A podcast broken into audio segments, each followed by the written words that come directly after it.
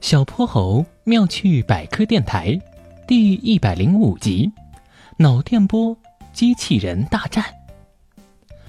哼哼猪接到小泼猴一个神神秘秘的电话：“哼哼猪，我和龙小白都在河马憨憨家，我们正在打架呢，可好玩了！你要不要也来打一打呀？”“哦，嗯，小泼猴，你怎么了？嗯，你还要打女孩子吗？”“嘿嘿，不说了，不说了，你快来吧，来了就知道了。”好奇的哼哼猪一溜烟儿跑到了小发明家河马憨憨的家里。一进门，龙小白就拉着他指了指一个像大鸡蛋一样的椅子，让他快点坐上去。哼哼猪，这个操作台是你的。这次啊，你不是用手来控制，而是用脑子里的电信号哟。哦，脑子里还有电啊！怪不得我脑子里有时候会嗡嗡响呢。哼哼猪，嗡嗡响的可不是脑子里的电，是你不会做数学题的时候脑子里乱糟糟的声音吧？小泼猴，快别捉弄他了。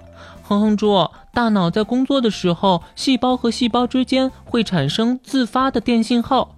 如果用记录仪把这种情况记录一下，就是我们看到的脑电波了。不同的脑电波有不同的含义。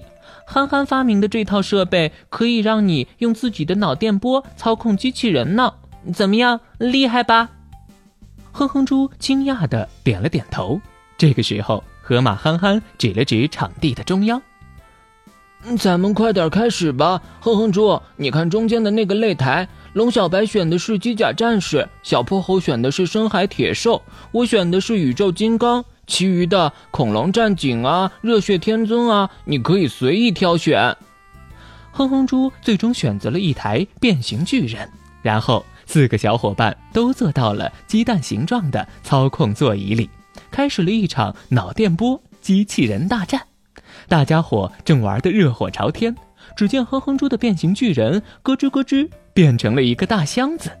喂，哼哼猪，你这是变成了什么啊？看上去一点都不厉害的样子，谁知道坐在蛋椅里的哼哼猪却笑得跟朵花一样。脑电波机器人太厉害了，我现在肚子饿了，想吃很多很多好吃的东西，于是它竟然变成了一台大冰箱。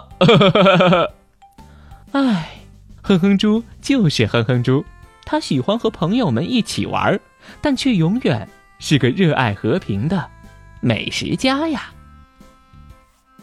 小泼猴妙趣百科，一天一个小知识。